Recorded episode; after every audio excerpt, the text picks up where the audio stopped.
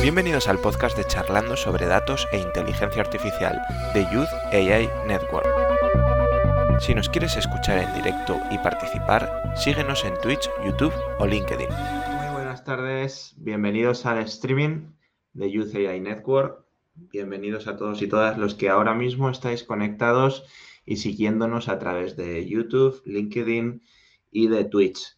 Bienvenidos. Eh, lo primero, eh, decir que, como sabéis, estos streamings los hacemos cada dos jueves y como también muchos sabéis, pues es participativo. Así que lo primero que me gustaría invitaros es en todo momento a que vayáis comentando, podéis en las diferentes plataformas dejar vuestros comentarios, pues vayáis comentando lo que os va apareciendo y por supuesto nos vayáis trasladando dudas y preguntas. Entonces, eh, os invito primero a presentaros si estáis en directo y, nada, eh, os saludaremos aquí a todos los que estéis. Eh, dicho esto, vamos a, antes de, empezar con el streaming, vamos a dar un poquito de tiempo, ¿vale? Para que os vayáis conectando y simplemente deciros que desde USAI Network tenemos diferentes iniciativas y vamos a aprovechar esta ocasión eh, para recomendaros una de, las que nosotros hacemos y que se llama el curso de inteligencia artificial y data para principiantes, que ahora mismo lo vais a ver. Este es un curso que nosotros lanzamos en diciembre de, de, 2021, hace unos meses, y que está dirigido a todas las personas que quieren aprender en español los conocimientos básicos de inteligencia artificial y analítica de datos. Es un curso muy sencillo que con dedicar 15 minutos al día aproximadamente durante 30 días se aprenden los básicos y que también tiene un precio bastante económico. De hecho, eh, a todos los que en este streaming participéis y pongáis vuestro un comentario, pues eh, al final del streaming eh, os proporcionaremos un código eh, para que podáis inscribiros en el curso con el precio reducido, en caso de que no seáis estudiantes o empleados, que en ese caso pues ya tenéis un precio más reducido. Eh, los contenidos, pues, es en general para aprender sobre inteligencia artificial y data, lenguajes de programación, business intelligence, donde precisamente en business intelligence una de las lecciones, eh, la profesora es una de las invitadas a este streaming, Caterina Abanoni, y bueno, pues aquí veis un poco los contenidos. Yo os invito a que visitéis esta página, que es i-network.teachable, o sea, T-A-C-H-A ple.com y, y, lo comprobéis. Y poco más. Eh, la verdad es que no me quiero extender mucho más con esto. Eh, los protagonistas hoy son nuestros invitados y a continuación pues eh, os voy a, les voy a presentar. en primer lugar voy a presentar a Caterina. Muy buenas tardes. ¿Qué tal estás? Todo bien. ¿Y vos cómo estás? Muy bien, aquí estamos, que como os iba diciendo antes de que empezáramos el streaming, se agradece mucho que ahora esta hora del streaming, que son las 8 de la tarde en España, pues sea aún de día y podamos tener una conversación así al final de la tarde. Tú estás desde Uruguay, ¿verdad? Sí, sí, estoy de vacaciones y ahora me tocó en el horario Uruguay, así que son las 3 y no estoy tan, tan cansada. Fenomenal. Y bueno, y también tenemos con nosotros hoy a David, David Cañones. Hola Adrián, Caterina, ¿qué tal? Hola David. En el caso de David nos decía que justo acababas de salir de una reunión, ¿verdad? Y estábamos aquí a las 8 de la tarde. Aquí veis que sigo en la oficina todavía. Sí. Bueno, eh, bueno eh, estoy viendo que ya tenemos algunos comentarios en directo. Saludos a José Burgos, saludo a Harley Rodríguez eh, y nada más. vamos a, voy a pediros a continuación que os presentéis, ¿vale? O sea, seguramente algunos de, los que nos están siguiendo ya os conozcan, pero me gustaría que os presentarais y que, y que hablarais un poquito de vosotros y por qué os sabéis de este tema y por qué os interesa. Bueno, Caterina, si em, puedes empezar. Sí, si quieren yo empiezo. Eh, yo soy Caterina Manoni, em, trabajé dos años y medio en una empresa en Palma de Mallorca, que es una agencia de viaje, como Business Intelligence Analyst, y antes de eso eh, yo había estudiado contabilidad. Entonces, un poco hice como una transición de una carrera de finanzas, sin haber hecho nada de programación, a eh, un puesto que era justamente mitad técnico y mitad de negocio. Y después de dos años y medio de haber trabajado en esta agencia, hace más o menos un mes, ahora decidí un poco eh, empezar a trabajar por mi cuenta en algunos proyectos, tanto de formaciones como dar servicios. Y bueno, un poco de lo por qué me interesa este tema es porque yo utilizo este tipo de herramientas, que son las llamadas tecnologías de datos modernas o, bueno, Data Modern Stack, que se dice en inglés. Em, los utilizo ahora y empecé a aprenderlas en mi trabajo, en el que estaba antes. Hicimos toda una migración y empezamos a, utilizar este tipo de herramientas. Y bueno, y además de esto, también creo contenido en las redes sociales, en LinkedIn y en Instagram, estoy bastante activa. Bueno, yo en mi caso, em, bueno, yo soy David Cañones y mm, empecé a trabajar con datos allá por el año 2015. Yo soy ingeniero y bueno, como suelo decir, cuando empecé todavía no se hablaba de Machine Learning y de inteligencia artificial como tal. O sea, llevo como siete años en el, en sector. Pasé por varias empresas, principalmente de, consultoría, haciendo proyectos de ciencia de datos y en 2019 eh, monté mi propia empresa. ¿vale? Aquí en, Whitebox soy Lead Data Scientist, además de cofundador, y principalmente me encargo tanto de liderar la parte técnica como también de introducir eh, herramientas y cosas que mejoren el día a día del, trabajo de, nuestros consultores. Y básicamente de ahí viene mi, principal relación con el Modern Data Stack. ¿vale? Soy el encargado de en, este caso he sido el encargado de introducir el Modern Data Stack en la compañía y de formar a la gente y de empezar a introducirlo en proyectos que ahora después os, vamos a contar. Pues fenomenal, os agradezco a los dos que os hayáis presentado. Eh, como veis, a todos los que nos estáis viendo, pues ellos tienen experiencia. Eh, por una parte, Caterina como usuaria y David, pues aparte de como usuario, también como persona que ha implantado los proyectos de, Modern Data Stack en su, empresa. Eh, ahora os voy a pedir que cada uno de vuestra, desde vuestra perspectiva pues comentéis vuestra experiencia, ¿no? Eh, en el caso tuyo, Caterina, te quería presentar, te quería preguntar cuál ha sido esa experiencia que has tenido como usuaria de este tipo de tecnologías. Bueno, em, como les había dicho, en realidad esto empezó porque nosotros en mi trabajo empezamos a hacer una migración a la nube. Y normalmente una de las características de Modern Data Stack eh, y que surgen este tipo de tecnologías Em, es porque muchas de las empresas están pasando de tener todo en local a pasar a tener todo en la nube. Entonces, eso fue uno de los pasos que nosotros tuvimos que hacer, que es toda la migración que utilizamos Microsoft SQL Server para todas nuestras tablas y buena información, y empezamos a migrar a BigQuery de Google.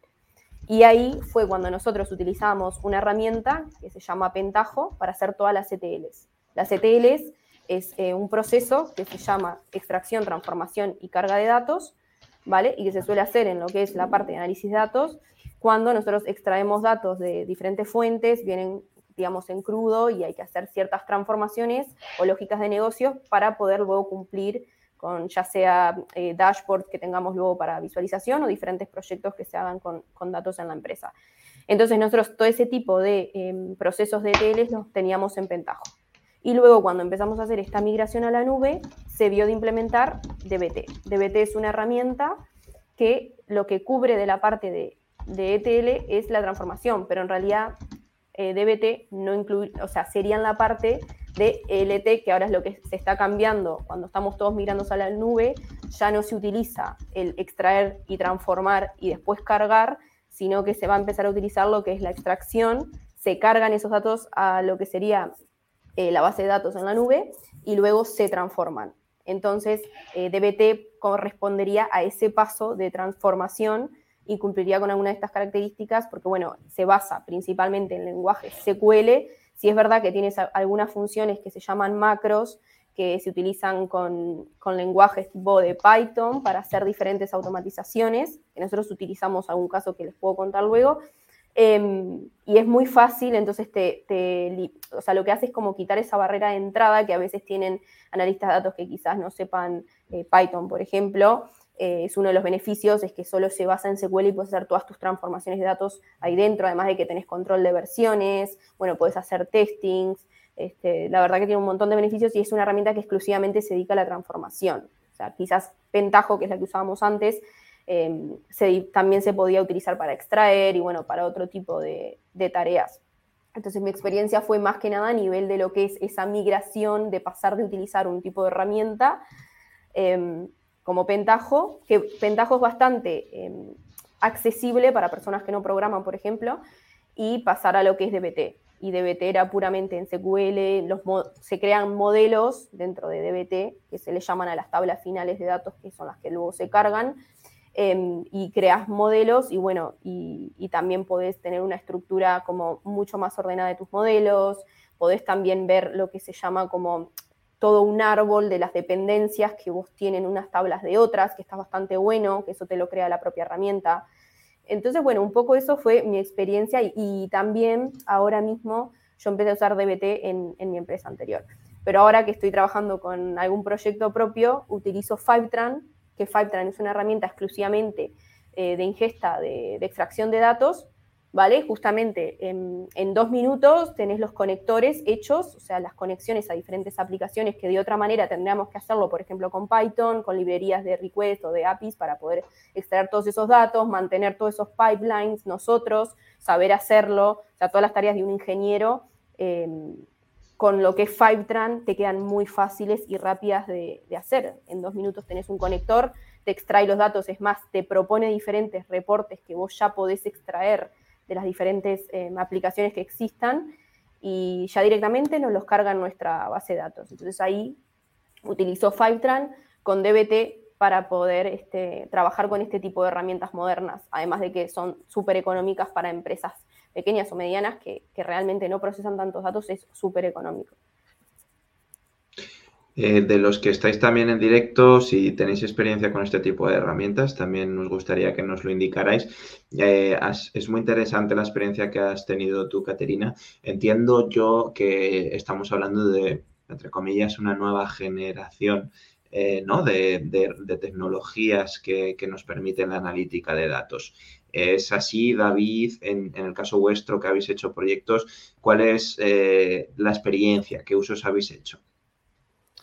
Pues nosotros voy a contar exactamente dos casos de uso reales que hemos desarrollado aquí en, Whitebox y principalmente tienen que ver con una cosa que ha comentado antes Caterina.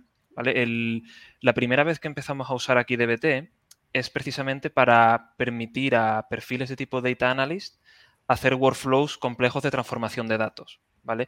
Yo tengo una, lucha interna aquí en la, en la empresa para intentar pasar em, código que tenemos hecho, por ejemplo, en Spark o en Pandas a SQL, por varios motivos, ¿vale? No es que tenga nada en contra de, Spark y de, Pandas, de hecho soy committer de, Pandas, pero mm, realmente SQL es eh, muy robusto y con SQL puedes hacer el 99,9% de lo que puedes hacer con Pandas. ¿Vale? Y bueno, si alguno de mis eh, compañeros de trabajo me están escuchando, pues ahora mismo sobre todo se están dando cuenta de que, es así. Entonces, claro, para poder usar SQL para hacer transformaciones complejas, por ejemplo, DBT eh, nos era muy útil, básicamente, ¿vale? Porque permitía, con ese SQL extendido que tiene, en base también a, templates de Jinja y tal, poder hacer ese, workflow. Y lo bueno que tiene una query SQL es que mm, o ejecuta o no ejecuta. O sea, te puedes equivocar con los cálculos y tal, pero por ejemplo en Pandas eh, tienes que tener cierto conocimiento de cómo funcionan los objetos en Python, de lo que es modificar un objeto en memoria o hacer una copia, ¿vale? Digamos que en todo un proceso de TL con Pandas o con Spark, el riesgo de error entre medias es muy alto. Con queries es mucho más bajo, se pueden mantener muy bien y, ese fue el principal motivo por el que empecé a mm, evangelizar un poco y a introducirlo aparte de DBT, me, gusta mucho que tiene una parte que es eh, open source, ¿vale? Se llama DBT Core. Se puede usar en la nube, de hecho, mucha gente lo usa en la nube. Nosotros, por ejemplo, que somos como muy radicales del código abierto y de todo el open source y tal, usamos, por ejemplo, la, librería de Python, que es básicamente eh, lo mismo, pero ejecutado en, la terminal. Y hasta ahora mm, lo hemos utilizado en un proyecto que estaba desarrollando nuestro data analyst eh, con datos de un e-commerce, ¿vale? Al principio, pues dependía mucho de, por ejemplo, perfiles de tipo data engineer, que aquí en la empresa, pues la mayoría somos data scientists, tenemos un data analyst y, pocos data engineers, la verdad, son un perfil que es muy escaso. Entonces, eh, el poder usar DBT para poder realizar todas esas transformaciones complejas a nuestro perfil data analyst le da muchísima autonomía. De hecho, estás desarrollando de forma autónoma proyectos que de otra forma necesitaría ayuda de, pues, de un data engineer o de alguien con conocimiento de, Python. ¿vale? Luego DBT también te permite casi de forma automática hacer test de los workflows, te genera la, documentación de forma automática con un comando también. La verdad que es muy cómodo y es una herramienta que, que, nos está gustando mucho. Luego también lo han empezado a usar no solamente Data Analyst, sino que tenemos algún perfil Data Scientist que también lo está empezando a usar en sus proyectos, precisamente para migrar código que de otra forma lo teníamos hecho con, Spark y combinando DBT con, en este caso con ClickHouse, que es un, data warehouse que, funciona muy rápido, estamos consiguiendo reducir el tiempo de desarrollo. Pues, por ejemplo, una TL que en, Spark nos llevó a hacer en torno a una semana, con, con DBT lo hemos reducido a dos, tres días exactamente la misma, la misma ETL. Como he dicho antes, hay cosas, digamos, muy finas para las que al final necesitas pandas o quizás necesitas Spark, pero para el 90% de las situaciones con DBT se pueden cubrir sin, ningún problema. Em, de alguna manera han salido ya los puntos fuertes, pero quería pediros que resaltarais los puntos eh, que a vuestra manera las tecnologías Modern Data Stack le les dan más valor, ¿no? Eh, ¿Qué es lo más diferencial y, los puntos fuertes? ¿Cuáles son los puntos fuertes de estas, de estas tecnologías? Bueno, yo creo que como habíamos mencionado un poco, lo de la barrera de entrada y lo de que sea solo en SQL para mí es una gran ventaja, justamente por, por eso, de que muchos perfiles que son analistas de datos vienen eh, reinventados de otras carreras también hoy en día y cada vez son más personas que quizás no hicieron ingeniería y no me parece mal que se aprenda Python, yo no estoy en contra de aprender Python, yo lo he empezado a aprender y, y me gusta saberlo, pero es verdad que es como dijo David en algún momento, ¿no? De que a veces es como más complejo y tenés que tener muchas más cosas en cuenta cuando estás haciendo un código en, Python y, lo que es el riesgo aumenta mucho más y los errores que puedes tener, no te funciona un flujo de Python o un DAG un día y ya te, te rompió todo el modelo, no se te cargaron los datos, o sea, estás teniendo un montón de problemas y quizás son más de workflow y de código y quizás en SQL es simplemente una query que es mucho más fácil y, digo yo de, cómo ejecutar y de ver y localizar un poco también cuáles pueden ser tus problemas o si un modelo tiene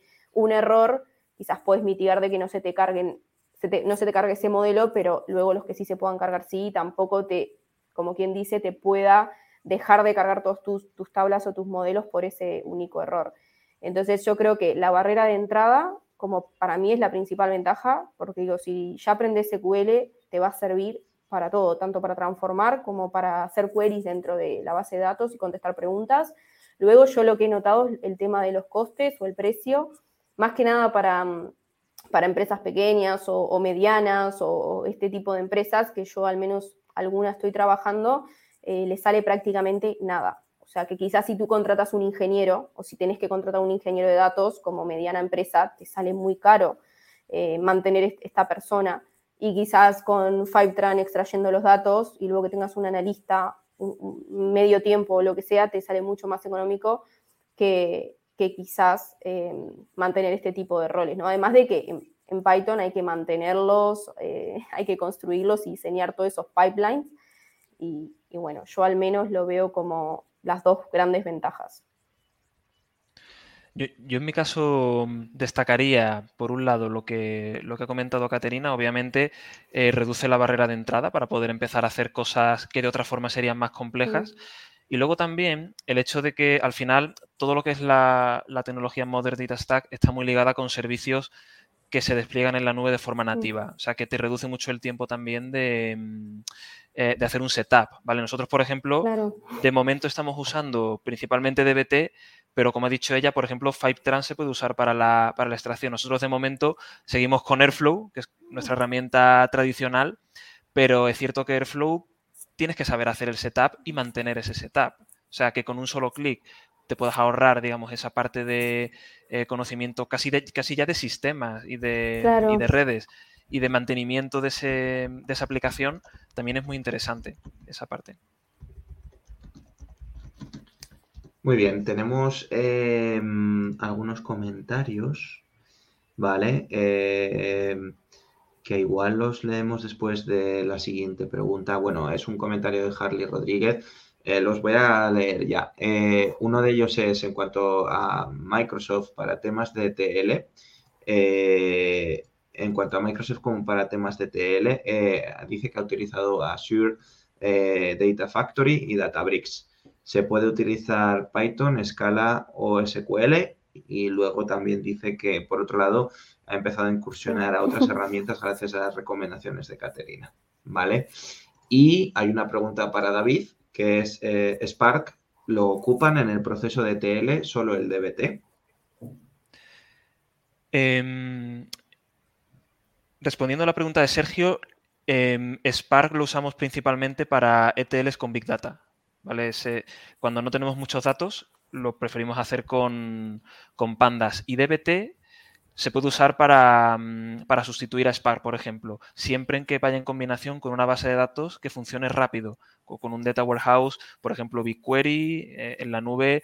Nosotros, por ejemplo, usamos ClickHouse, que sería el, equivalente, básicamente. Pero el trozo de código al que viene a, mm, a sustituir es principalmente ese código de Spark. Luego es cierto que Spark también hay una parte del Modern Data Stack que todavía hoy en día no está muy desarrollada, que es la parte de, mm, Machine Learning y de crear un modelo y, ejecutarlo, ¿vale? Ahí sí que es cierto que todavía dependemos de código en Python y, por ejemplo, en Spark con, MLlib.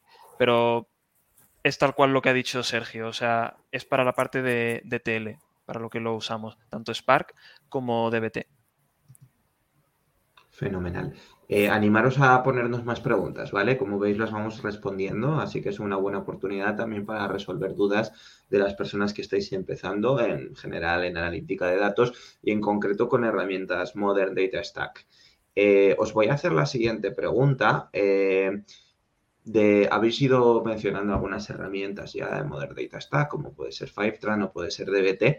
Eh, el otro día, cuando preparábamos el streaming, pues mencionabais alguna más y me gustaría que pusierais aquí encima de la mesa, en general, las que conocéis y también eh, qué características tienen, ¿no? O qué es lo que a vuestra forma de ver las, las hacen potentes en un ámbito como sabéis aquí las herramientas, pues algunas tienen unos puntos fuertes, otros eh, tienen, otras tienen otros puntos fuertes. Eh, que contéis también un poquito eso.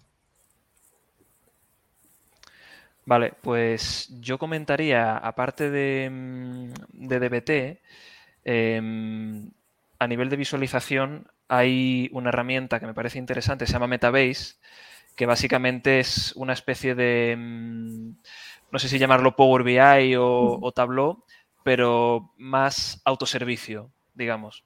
Es una herramienta que también se despliega en la nube, tiene también versión open source que se puede, se puede ejecutar. Nosotros, de hecho, tenemos una versión aquí corriendo en, el, en nuestro servidor y es muy interesante porque permite que la gente haga análisis de datos. ¿vale? Esto ya, digamos que Metabase tira de una ETL o de unos datos procesados previamente, por ejemplo, por, por DBT y está orientado en base a preguntas. O sea, está hecho para que eh, redactando una pregunta o planteando una pregunta podemos encontrar la, respuesta. Y esta herramienta a mí personalmente me parece muy interesante. Luego también hay otra herramienta que, mm, que de hecho hace, hace poco ha, salido de beta y que la verdad que en el sector lo está petando entre comillas ahora, que se llama TinyBird que es una especie de herramienta para analítica en real time que funciona también en la nube. Y, nosotros la estamos empezando a usar ahora principalmente para mm, servir grandes volúmenes de datos en forma de API. O sea, digamos que el Modern Data Stack aplicado a crear APIs sobre, sobre datos. De forma que luego aplicaciones puedan consumir esas APIs de forma, de forma muy, muy sencilla. Ese proceso de crear una API que en general era bastante complejo, que había que usar Flask o Fast API con Python, etcétera, pues simplemente arrastrando un CSV en la interfaz, también para el que sea un poco más técnico, se puede hacer todo por línea de comandos. Y usando SQL se pueden definir endpoints que se despliegan con un clic y escala con millones de, registros. Esa es otra herramienta que me parece muy interesante. Bien, bueno, em, yo en mi caso las que he utilizado personalmente eh, fue Fivetran y DBT pero luego conozco eh, otras herramientas como, por ejemplo, que está eh, Dataform de Google, que es como una especie de DBT también, pero esta vez hecho por Google. Y em, la otra herramienta que también, bueno, la, herramienta de Metabase que mencionó David, yo no la he utilizado, pero ya la había escuchado y conozco personas que la estaban utilizando y también me daban buenas referencias sobre Metabase, o sea que, está bueno que, que lo miren. Y luego en cuanto a, lo que es visualización, en la parte que quería mencionar, en la parte de las tecnologías o de datos modernos, muchas veces se, siguen manteniendo, o sea, se pueden utilizar, no es que estas cambiarían Power BI o Tableau, o bueno, yo utilizo a veces Data Studio porque es gratuito y, bueno, está bien, es verdad que Data Studio tiene un montón de limitaciones quizás al lado de otras herramientas, pero si, si son cosas simples este, y no es nada muy complejo, se puede utilizar también. Y bueno, luego en realidad lo que son las tecnologías de datos modernos es esa, lo que es la parte de ingesta o extracción, que está Fivetran y está Stitch Data, también se llama la otra, que es la competencia directa. Y, a mí sinceramente me gusta Fivetran más que nada por, la experiencia del usuario que, tiene, ¿no? Stitch es como un poco más, yo la estuve probando y es como, no sé, no es tan moderno el, diseño, pero las dos están bien y te cobran diferente. Stitch creo que cobra eh, por mes una cuota eh, no sé, son 100 dólares, o, cuando lo vi estaba más o menos esto, y Fivetran te, cobra por el uso. Entonces, si son empresas pequeñas o medianas que quizás no, no utilices 100 eh, dólares, te puede incluso servir. Pero bueno, eso, lo que es ingesta serían esas dos, y luego lo que es transformación, la que mencionamos de BT y Dataform también estaría, y luego ya viene la parte más de visualización, que bueno, como dijo David, eh, Metabase, Data Studio y las que ya conocen de siempre. Se nos ha quedado una parte que es la de la de almacenamiento y. Ay, perdón, sí. Iba a mencionar de almacenamiento la de Snowflake, por ejemplo, la base de datos que no está muy, está muy nombrada, capaz que muchas personas la conocen, pero yo no la he utilizado, pero mucha, conozco mucha gente que la está usando y está súper contenta con Snowflake, eh, que está, está buena. Yo utilizo BigQuery, eh, porque bueno, fue la que utilizamos en el trabajo y como ya la conocía, fue la que seguí usando. Y, y bueno, también está de Amazon, ¿no? Eh, Redshift puede ser. Eso este es, también. Y, y, me falta una más, capaz que tú te acordás, creo que había una más.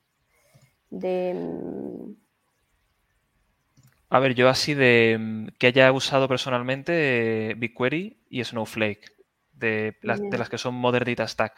Eh, ClickHouse, no sé si considerarla también, al final le, falta, le falta la parte de cloud, pero es un data warehouse ultra rápido, digamos. Lo que pasa es que creo que no hay una implementación, digamos, en un servicio cloud como AWS o Azure equivalente. Pero, pero sí, yo creo que Snowflake y BigQuery a nivel de almacenamiento son como las más, las más famosas, sin duda. Sí, sí. Vale, pues em, yo sabía que, bueno, por lo que hemos comentado anteriormente, que sí que Snowflake, en el caso tuyo, David, sí que lo conocías bastante bien. De hecho, está cada vez más usada y es una herramienta que se está extendiendo mucho. Eh, tenemos algunos eh, comentarios más, pues los voy a compartir. Eh, esto ya para el público. estas eran las preguntas que teníamos preparadas, un poco para introducir el tema. A partir de ahora es obra vuestra el hacernos las preguntas adecuadas para responder a vuestras dudas. Entonces ahora, antes también, pero ahora especialmente es el momento de que nos comentéis y que nos podáis preguntar en comentarios. Em, animaros también a, participar y cada una de las personas que, comentéis, pues eh, podéis aprovechar el curso de inteligencia artificial y data para principiantes que decíamos al principio a precio reducido. Simplemente ahí enviarnos un correo a youth arroba network.com, luego lo pondré en pantalla, o escribiéndonos por privado en Instagram para tomar los datos, porque si no, pues en Twitch, por ejemplo, que son alias, pues no tenemos la información. Eh, tenemos tres preguntas y os las comparto. Empezamos por la pregunta de César, que os leo a continuación. A nivel de orquestación y planificación de la ejecución de los workflows, ¿habéis probado a integrar, a integrar Airflow con DBT? ¿Usáis otras herramientas para orquestar? Bueno, yo, perdón, yo en mi caso, que, luego ya si quieres David contás tú que tendrás más casos, pero en mi caso en el trabajo utilizamos eh, Airflow, sí, para ejecutar con DBT. Lo hacíamos a través de DAX y bueno, ahí ejecutábamos los modelos, los separábamos por la frecuencia, o sea, si los queríamos ejecutar de forma diaria o si era un modelo que era semanal o cada X horas, lo hacíamos todo con, con Airflow. Sí, tal cual. A nosotros, al final, DBT internamente también tiene un, DAG, ¿no? que es el concepto de grafo de ejecución interno, en el que unas, unos modelos dependen de otros, entonces se ejecutan en el orden correcto. Nosotros seguimos usando Airflow, porque o sea, nos, flipa Airflow y, mm. no, lo vamos a, dejar de usar. Simplemente, en vez de tener un DAG que ejecuta código de Spark directamente en Airflow, todo queda sustituido básicamente por una tarea que es dbt run seguida de otra que sea dbt test más o menos. Y luego otra, si queréis, para generar la, documentación del, proceso. Pero no son, digamos, excluyentes. O sea, nosotros, nosotros de hecho ejecutamos DBT usando Airflow. Y así además tenemos el, feedback de si, por ejemplo, fallara la tarea en el RAM por algún motivo, imaginaros por memoria o, algo así, pues también se reintenta automáticamente. O sea, tiene un poco la, la, ventaja. Si usáis DBT en el cloud, automáticamente se encarga, o sea, ya no necesitáis Airflow, directamente la herramienta cloud que, que tenga se encarga de lanzar los comandos de DBT cada, cierto tiempo. Claro, yo ahora los, pequeños proyectos que estoy haciendo los hago así. No utilizo Airflow, sino que directamente los ejecuto. Bueno, se puede hacer en, en DBT directamente en la versión cloud o en Fivetran también te permite eh, conectarte con DBT y ejecutarlos en Fivetran. Pues eh, respondida a esta pregunta, eh, César, espero que haya quedado eh, respondida como, como, tú querías. Voy a poner también la pregunta de Carlos, Carlos Vázquez, que esta pregunta es dirigida específicamente a Caterina. ¿Qué problemas de negocio son los que usualmente resuelves usando estas herramientas? Bueno, eh, cuando trabajaba en mi anterior trabajo, como era una agencia de viaje, no era una consultora, nos basábamos en los datos, eh, pero trabajábamos más con proyectos eh, de finanzas, de operativa, em, y, bueno, más que nada las transformaciones que ya teníamos en lo que es la última herramienta Pentajo, que tenían que ver con esos, esas áreas, digamos, de la empresa, las migramos y seguimos trabajando con, con ese tipo. Por ejemplo, en, finanzas hacíamos proyectos cuando pasó toda la pandemia, más que nada que tengan que ver con riesgos. Por ejemplo, querían ver diferentes riesgos por clientes para ver, em, según la deuda que iban acumulando, em, cuáles eran los que los comerciales, digamos, tenían que estar más atentos eh, y atrás de esos clientes. Eso es un ejemplo. Después con operativa, que era más que nada la parte call center, eh, hemos hecho algún proyecto más del estilo de em, rendimiento de trabajo de las personas, que como es una agencia de viaje, bueno, sabemos que el call center es algo que hay mucho trabajo y hay diferentes departamentos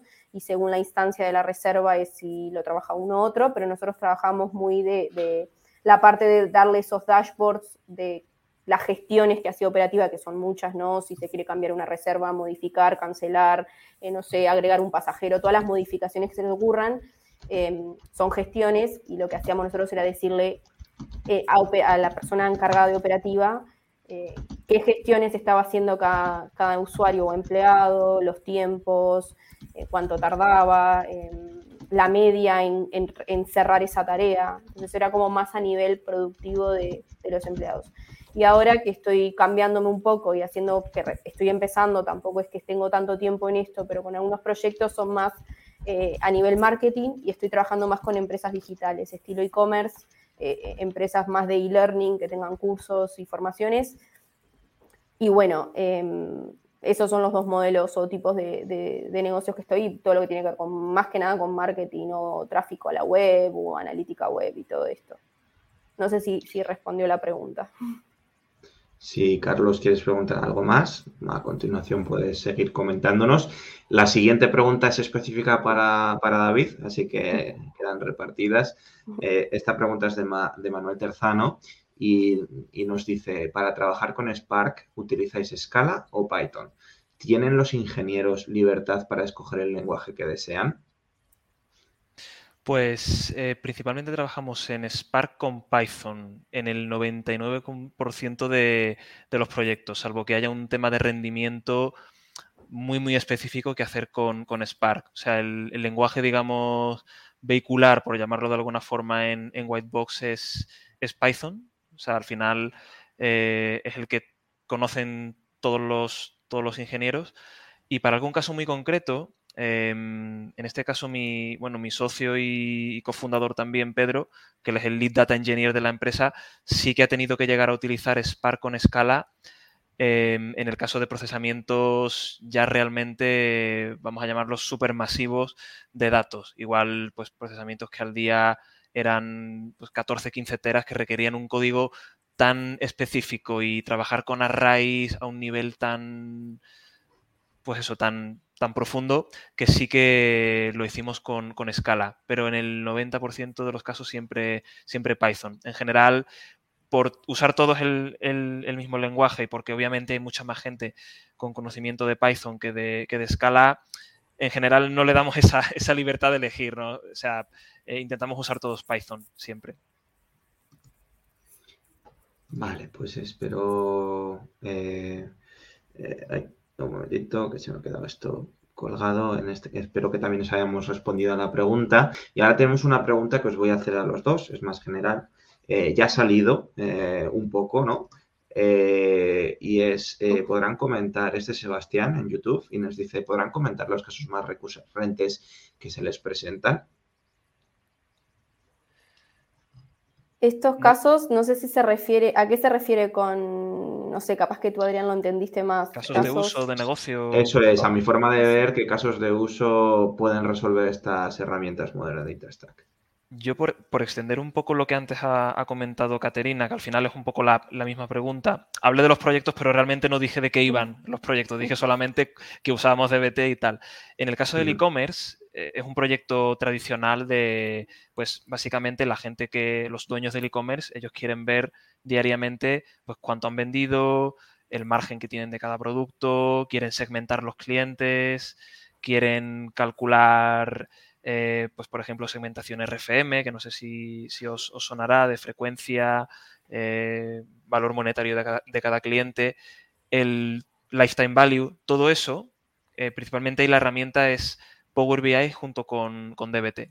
¿Vale? Y el otro proyecto, el que comentaba que está haciendo un compañero que es Data Scientist usando DBT, este es un proyecto muy chulo con datos de una empresa de coworking, se llama Nexudus, y, básicamente lo que estamos haciendo es en modelos predictivos para predecir ocupación de salas de reunión, entre otras cosas. Entonces ahí hay que crear un data mart, ¿vale? Que es una tabla eh, bastante grande con la que se entrena el, modelo y esa tabla es la que se hacía con Spark y ahora la estamos empezando a hacer con, con DBT. Pero básicamente de eso van los, los casos de negocio.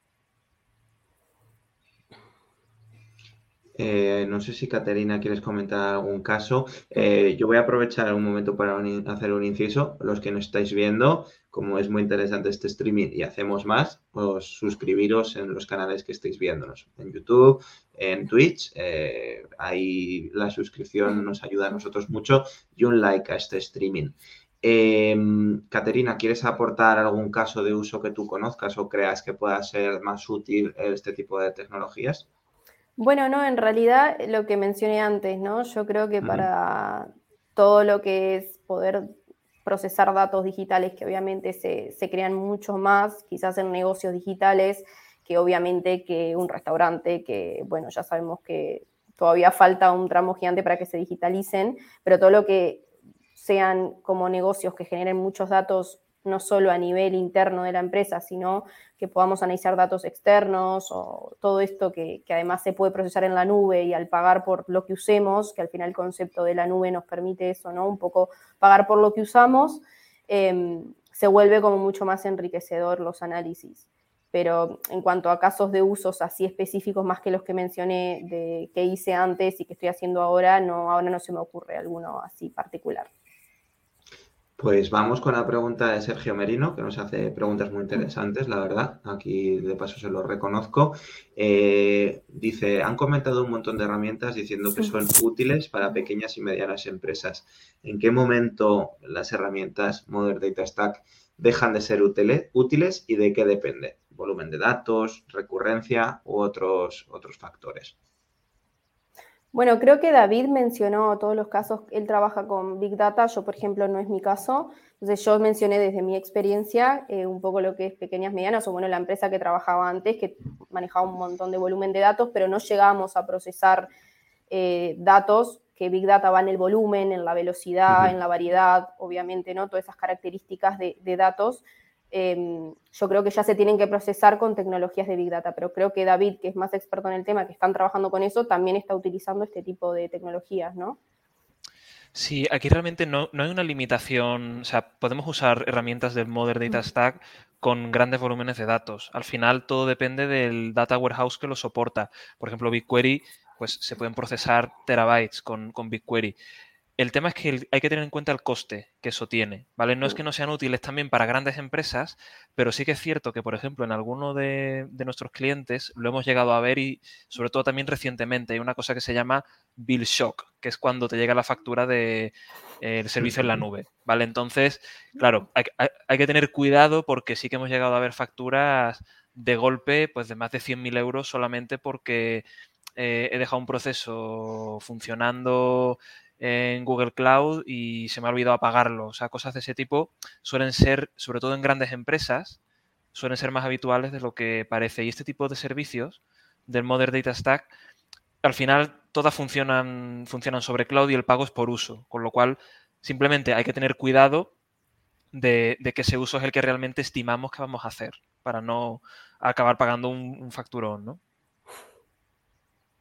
Efectivamente, yo es algo que comentábamos el otro día que hicimos una reunión previa, que al final eh, hay que ser conscientes de que estas herramientas están corriendo dentro de, una, de un cloud, normalmente pues de una Amazon Web Services o en un Azure y que efectivamente pues también conlleva una facturación, ¿no? Bueno, no en todos los casos corre en un cloud, ya comentaba también algunos ejemplos David, pero bueno, que hay que tenerlo en cuenta de que evidentemente supone una mayor sencillez en la escalabilidad de los costes y en el rendimiento al ser un servicio por uso, pero que evidentemente hay que ser conscientes del volumen del proyecto y de, la facturación que pueda suponer dependiendo de la computación que se realice. Y un buen ejemplo es eh, pues esta facturación ¿no? de 100.000 euros que pueda llegar al mes, que puede destrozar a una empresa que no sea eh, medianamente sostenible o que tenga una fuerza. Em, hay otra pregunta que nos, nos hace José Burgos a través de LinkedIn. ¿Está desfasado el uso de SSIS? Yo eh, eh, no lo conozco la, herramienta, capaz que David sí. Yo diría que lo amplía desfasado como herramienta ETL. Creo que se refiere a, una herramienta que es de Microsoft, de SQL Server, puede ser. No sé si nos lo puede confirmar Em, yo diría que. Es Server Integration Services de Microsoft SQL Server. La verdad que yo hace mucho tiempo que no lo, que no lo uso, por lo tanto diría que sí. O sea, igual creo que fue en 2016 o 2017. También depende un poco de la, mm, de la integración que le hayan hecho con, Azure. Eh, realmente, una cosa que sí estoy viendo mucho es la, mm, poca compatibilidad con SQL Server que hay de muchas de este tipo de herramientas modernas de, del Modern Data Stack. O sea, funciona muy bien con BigQuery, con Postgres, con casi cualquier base de datos, pero en ese caso SQL Server, que tradicionalmente es una base de datos muy importante, quizá por, no sé, porque Microsoft no, no está poniendo mucho esfuerzo en crear esos conectores o lo que sea, pero sí que la veo un poco coja ahora en ese sentido. Es buena aportación esta que haces porque precisamente por parte de Microsoft desde hace unos años pues sabéis que se ha hecho cierto esfuerzo en que sea compatible con eh, tecnologías de código abierto, pero evidentemente pues bueno, puede tener cosas como SQL Server, pues que, quizá en diferentes desarrollos pues, pues no sea, no esté ese nivel de compatibilidad por X razones que, bueno, a no ser que ahora tengamos por ahí algún ingeniero de, Microsoft, de Microsoft, pues eh, no vamos a conocer en este momento, aunque es interesante. Em, animaros a hacernos alguna pregunta más, ¿vale? Sony 46, vamos a estar cinco minutitos más pero la última pregunta o las dos últimas entran. Así que animaros a, comentar.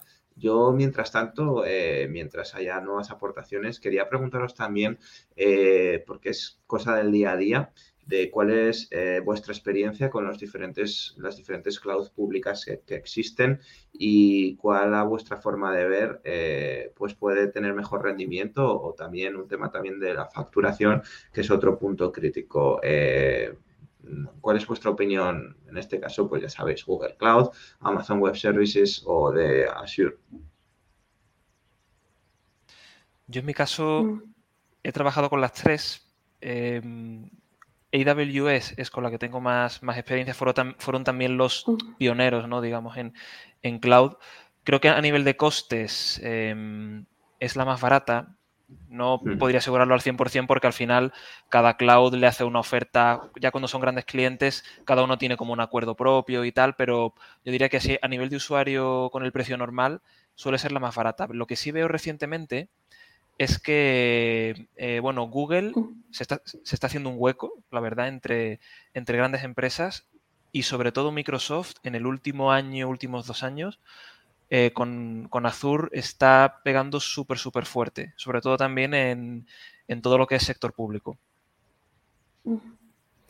bueno, yo en mi caso eh, he utilizado BigQuery nada más. Eh, conozco Snowflake más que nada porque me ha llamado la atención, me he puesto a investigar un poco por mi cuenta, pero no la he llegado a utilizar y bueno, y AWS o Amazon tampoco, no, eso sí que no la he utilizado. Em, pero bueno, con BigQuery mi experiencia por ahora, o sea, ha sido buena. Es verdad que también la seguí usando para, ahora para mis proyectos porque ya la conocía, eh, ya sabía que, bueno, a nivel de costes para mí estaba bien. Y, pero sé que Snowflake, por ejemplo, está creciendo mucho. Eh, y es algo que todavía me genera dudas de si, no sé, cambiarme o aprenderla, que creo que es algo que le genera a todo el mundo, ¿no? Esto de estar continuamente formándonos y sabiendo cuándo es el momento óptimo para cambiar o no de herramienta, es todo un tema, porque le pasa a todo el mundo. Que por un lado te formas en una herramienta y genial, pero luego a los dos años ya te tenés que cambiar a otra porque es más barata, porque tiene mejor este proceso que la otra no lo tiene. Entonces también es un poco agotador, ¿no? El estar continuamente investigando y a ver qué sale ahora y a ver si me conviene y la aprendo, no la aprendo, evaluando riesgos, evaluando eh, como beneficios y, también me, resulta agotador eso un poco a veces. además de que, soy una persona curiosa, ¿no? Y me gusta saber, pero a veces no, estoy perdiendo foco. Caterina vuelve, entonces... Este, este sector es lo que tiene. Al final, yo siempre suelo decir que en seis meses te han cambiado todo el paradigma. Sí. Ha salido una herramienta nueva que tienes que aprender y a los seis meses vuelta a empezar, ¿no? O sea, es un sector que va súper, súper rápido a nivel de desarrollo y de, y de herramientas, lo cual también es muy bueno y es muy interesante. Sí, Porque han cambiado mucho las cosas. O sea, en los siete años que llevo haciendo data, o sea, viendo el sector hoy en día como era hace, hace siete años, o sea, la evolución ha sido brutal. Sí, bueno, yo llevo dos y medio, que es mucho menos que tú, y, he visto un montón de cosas. Y mismo en mi empresa hemos pasado varias migraciones, aprendí un montón de herramientas que para mí estuvo bueno eso, porque como yo estaba empezando, está bueno ver de todo un poco al principio y luego irte como especializando un poquito más cuando ya tenés conceptos así o, ves de todo un poco. Pero he tenido que aprender un montón de herramientas porque era eso, que vamos a hacer pentajo, que después vamos a migrar, que probamos MicroStrategy para lo que es visualización, no nos gustó, eh, fuimos a, nos migramos, porque estábamos en ClickView, ahora nos migramos a Data Studio, después nos íbamos a migrar a Looker, entonces como cuatro herramientas de visualización en dos años y medio, eh, y bueno, y así también migraciones entre medio, eh, cambios, pero bueno, a mí al menos me gusta, pero es difícil balancear y a veces decir, bueno, ¿investigo o me mantengo o qué hago? Efectivamente, y de hecho es muchas veces eh, eh, lo que confunde más a la gente que empieza, que es como eh, tú buscas algo en Google, que es normalmente donde buscamos todo, y, y, hay casi artículos desfasados dependiendo de lo que entres. Y ves mucho volumen de información y no sabes realmente cómo orientarte en todo ese volumen de información en esa línea yo sé que tú, Caterina, haces mucho contenido y que ayuda mucho. Nosotros como iniciativa también trabajamos mucho en reforzar esta parte para la gente que empieza, porque es fundamental, porque si una, una, persona ya senior con una experiencia eh, tiene que estar metida en ello, pues la experiencia para alguien que empieza de cero es complicada, cuanto menos. Eh, continuamos con dos preguntas más, ¿vale? Eh, he dicho que íbamos a admitir dos más. Eh, ahora tenemos esas dos. Alberto Doncel nos pregunta cuáles son las nuevas tendencias que trae el análisis y procesamiento de datos, redes neuronales, inteligencia artificial, aplicaciones a ámbitos más concretos como recursos humanos. Yo si tuviera que nombrar una, mencionaría hoy en día la mayor parte del desarrollo y de novedades que están saliendo a nivel de, modelos de inteligencia artificial se están dando en, principalmente en procesamiento de lenguaje natural. ¿Vale? Con todo lo que es la arquitectura Transformers, hay empresas que están haciendo cosas muy chulas como precisamente Hugging Face Transformers. Y, y bueno, o sea, ya lo estáis viendo, GPT-3, DALI, que salió hace poco, algoritmos que son capaces de, a través de un texto, crear una imagen nueva desde cero.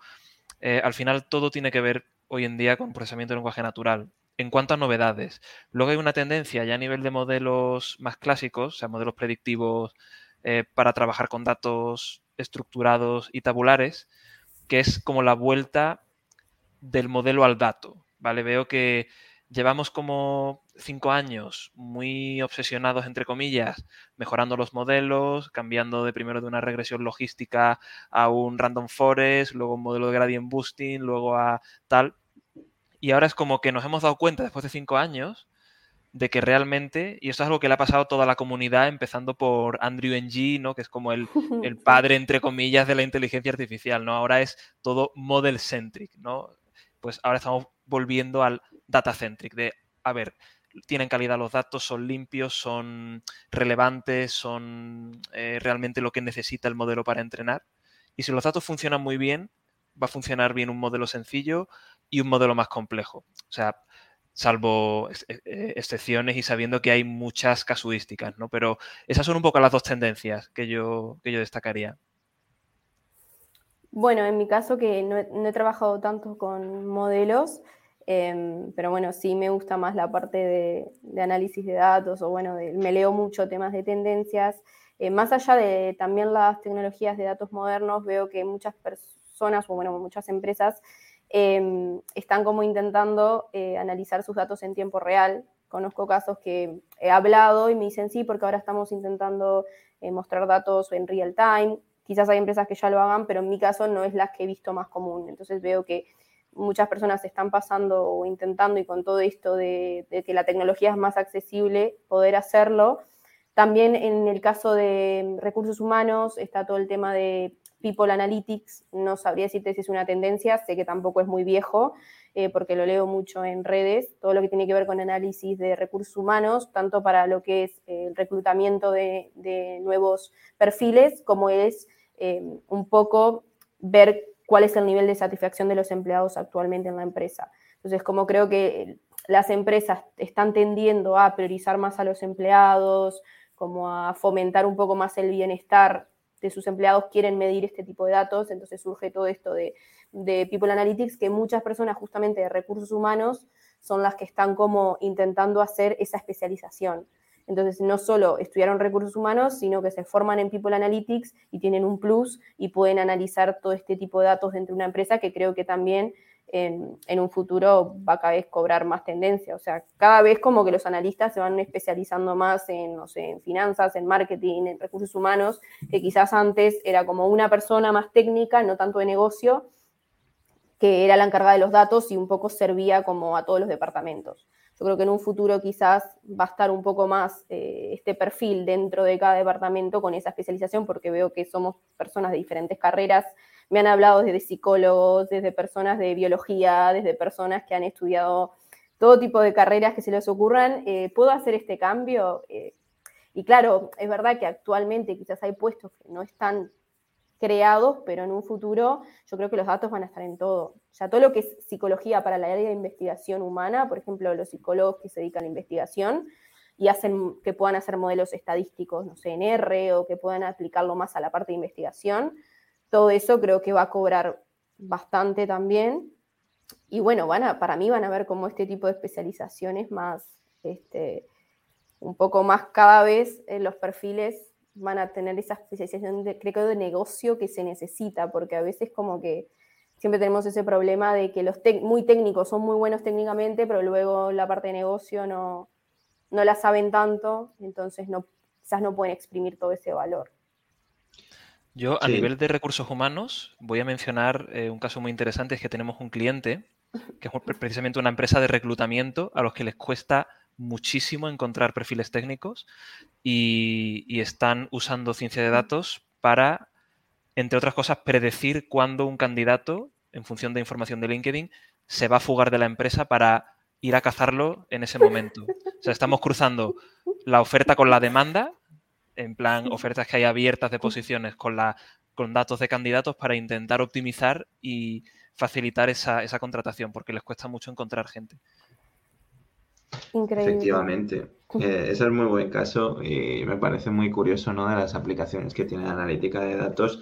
Y yo además estoy de acuerdo con lo que decía Caterina, de todo esto está evolucionando y el futuro del análisis de datos creo que va hacia allí, hacia muchos tipos de perfiles con habilidades más técnicas, con habilidades más de negocio y que caben mucho tipo de perfil y que al principio yo cuando empecé también en, la analítica de datos, que sí que hace ya tres años y medio aproximadamente, pues eh, uno se hacía a la idea de que era muy complejo, de que solo podías acceder si eras ingeniero o matemático y yo creo que todo eso ha ido cambiando de unos años a ahora y que, pero por las propias necesidades de las empresas. Las empresas han ido evolucionando hacia ser empresas más data driven, entonces han tenido que eh, incorporar en sus procesos el dato y para eso han tenido que formar a sus anteriores empleados en el uso del dato o las nuevas personas que se han incorporado han buscado esas skills para completar esos puestos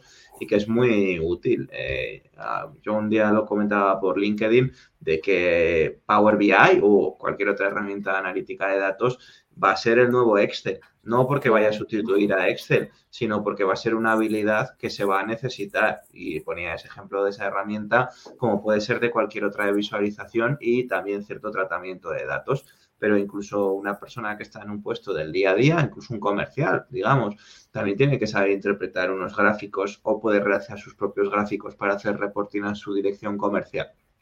Entonces, eh, animar a toda la gente a formarse y, bueno, también es un poco un paso que tiene que tomar todo el mundo si quiere estar preparado para el futuro en el que viene por delante.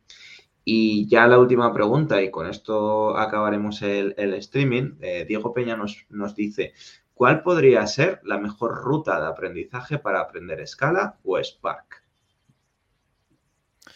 Pues yo aquí te puedo contar mi, experiencia personal, ¿no? Para Scala sé que hay un curso muy conocido que precisamente es de los que crearon el lenguaje, que es de la Universidad de Lucerna, si no recuerdo mal, está en, en Coursera. Pero en mi caso, por ejemplo, Spark lo aprendí, mm, venía de conocer muy bien pandas eso sí que es cierto que me, ayudó mucho y, me soltaron en, un proyecto donde lo tuve que utilizar. Y la verdad que la mejor forma de aprenderlo para mí fue eh, que no me quedó más remedio que, que, aprenderlo porque lo tenía que usar y sobre todo la, mm, la documentación es muy buena. O sea, simplemente intentando replicar en Spark lo que ya sabes hacer en Pandas, si tienes conocimiento de, de pandas eh, es muy sencillo y al poco le acabas pillando un poco ese equivalente ¿no? de, una forma de hacer las cosas a la otra.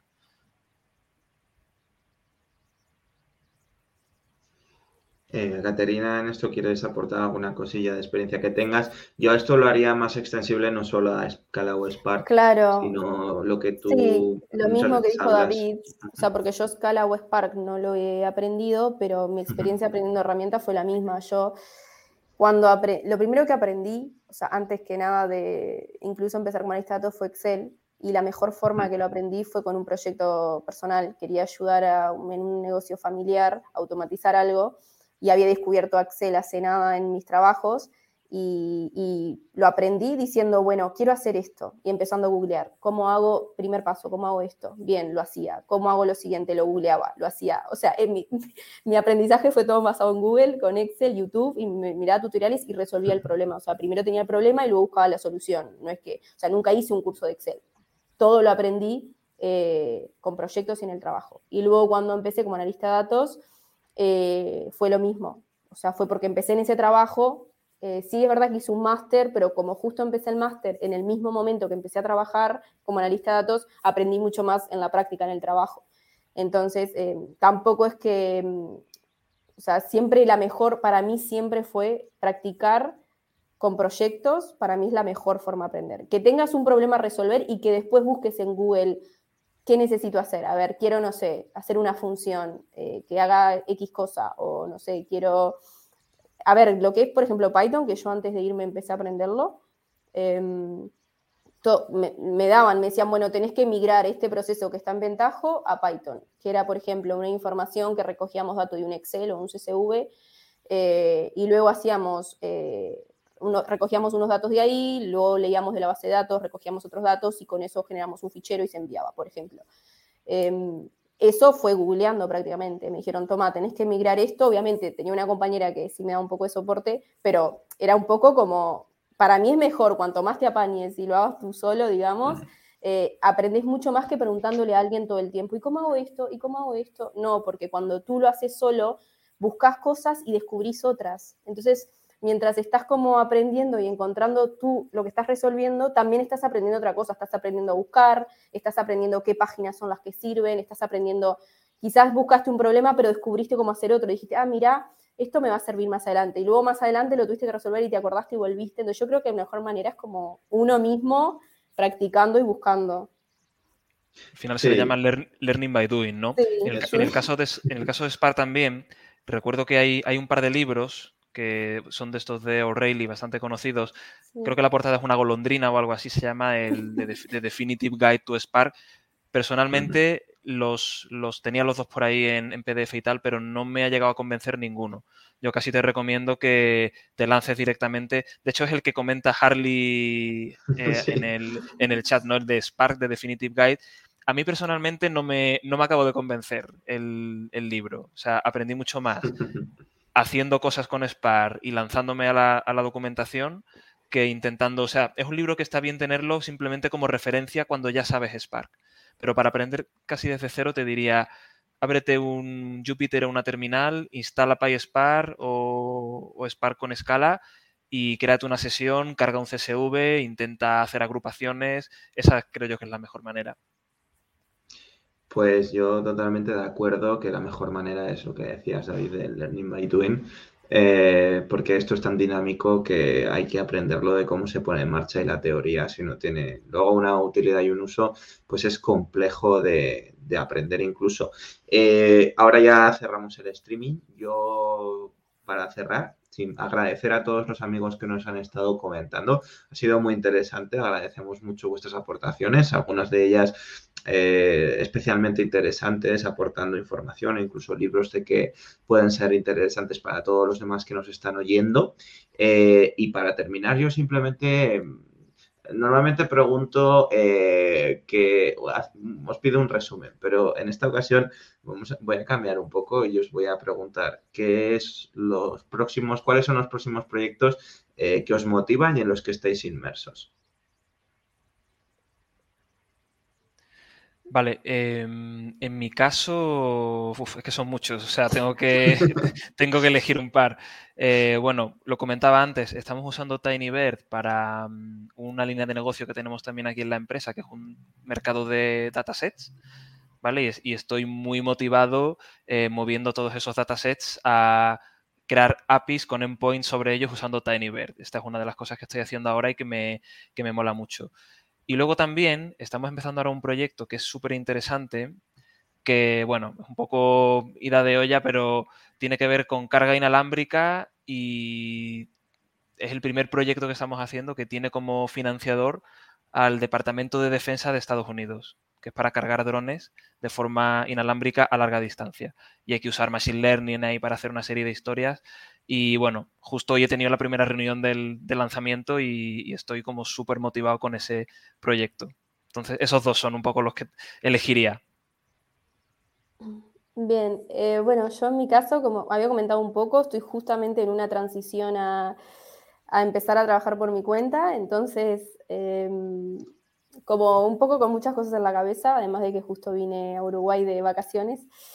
Y, bueno, nada, mi idea para los próximos meses eh, va a ser lo que comenté un poquito. Estoy trabajando con dos o tres clientes en temas de analítica de datos, que me, gusta y quiero seguir formándome y no perder un poco ese lado, porque como también voy a estar dando formaciones, eh, quiero seguir trabajando en proyectos. Entonces, por un lado voy a estar trabajando por mi cuenta y por otro lado voy a estar eh, haciendo formaciones tanto para eh, universidades o escuelas online, que ya estuve preparando algunas, y voy a lanzar una formación por mi cuenta, que bueno, justamente estoy bastante contenta, eh, porque va a ser, como comentamos hoy, voy a estar haciendo un grupo de más o menos 30 personas en la primera edición que va a ser todo para hacer proyectos para analista de datos.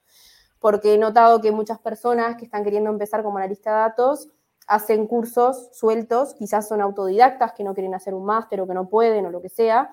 Y claro, hacen cursos pero se quedan como con gusto a poco, como que bueno, hice el curso pero ¿y ahora qué hago? Y yo siempre motivo a eso, practiquen, hagan proyectos, practiquen, no se queden solo con la teoría. Entonces voy a lanzar ese programa quizás dentro de un mes por ahí y me lleva bastante tiempo y estoy muy contenta y motivada con eso, la verdad. Así que bueno, con eso voy a estar. Pues os agradezco a los dos. La verdad es que ambos dos eh, retos que tenéis por delante son increíbles. Y por nuestra parte, el reto que tenemos como, charlando sobre datos de inteligencia artificial de UCI Network es el streaming de dentro de dos semanas, que ya aprovecho para anunciaros que será sobre los riesgos y sobre eh, las consecuencias que tiene la inteligencia artificial y este cambio con la inteligencia artificial en el, día a día de las personas y cómo, cómo impacta. Eh, próximamente lanzaremos eh, la, publicidad del evento y eh, tendremos invitados a cuatro personas, dos de ellas dedicadas al campo de la lingüística y una persona que está especializada en derecho aplicado a, a tecnología y otra que es socióloga. Entonces tendremos diferentes puntos de vista, más desde el punto, desde la perspectiva de las ciencias sociales, de cómo está modificando la sociedad la inteligencia artificial y a qué nos vamos a enfrentar, enfrentar también a nivel de, de realidad social y de conflictos sociales. Eh, agradeceros a los dos, Caterina y, David, que, estéis eh, en el streaming de hoy. Espero que también os haya sido interesante, igual que ha sido interesante para mí y todos los que nos están agradeciendo este streaming. Y nada, eh, deciros que estéis invitados cuando queráis volver. Ya para Caterina es la segunda ocasión y que agradecidísimo de, de poder compartir un ratito con vosotros.